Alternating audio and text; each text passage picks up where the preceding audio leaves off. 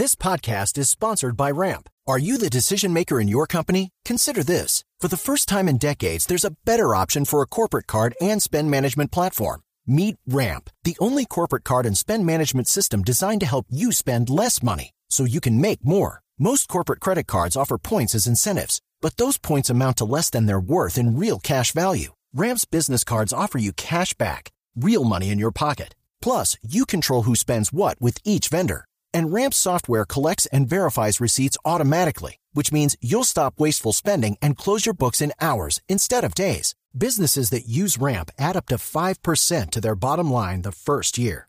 If you're a decision maker, adding Ramp could be one of the best decisions you've ever made. And now get $250 when you join Ramp for free. Just go to ramp.com slash easy. Ramp.com slash easy. R-A-M-P.com slash easy. Cards issued by Sutton Bank and Celtic Bank members of DIC terms and conditions apply. Muy buenos días. El Consejo de Bogotá aprobó en plenaria la creación de la Secretaría de Seguridad que tendrá como fin articular, coordinar y planear todos los temas de seguridad en la capital del país, integrando todas las entidades que actualmente se encuentran desarticuladas. Además, la Secretaría centralizará la recolección, análisis y estudio de los índices de criminalidad para la planeación de estrategias de seguridad. Daniel Palacios, concejal del Centro Democrático y proponente del proyecto. Tendremos que darle el presupuesto adecuado para poder combatir con eficiencia la delincuencia. Tendremos que construir un centro de comando y control para poder articular las cámaras y poder comenzar a derrotar la delincuencia.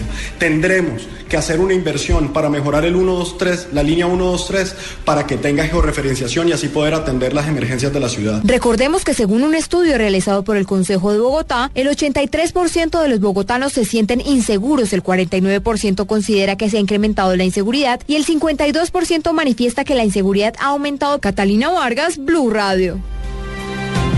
6 de la mañana, 45 minutos. Fuertes críticas recibió el exalcalde de Bogotá, Gustavo Petro, tras indicar que con esta Secretaría de Seguridad se revivirán las convivir. Carlos Arturo Albino.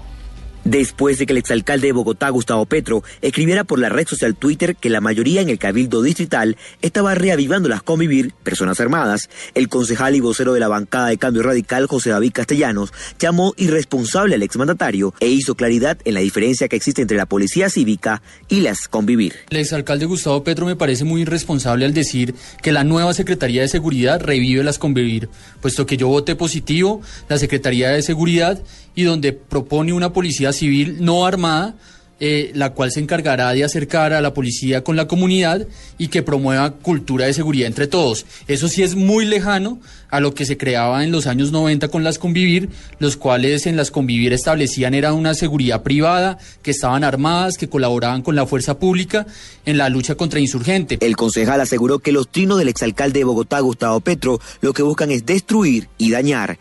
Carlos Arturo Albino, Blue Radio.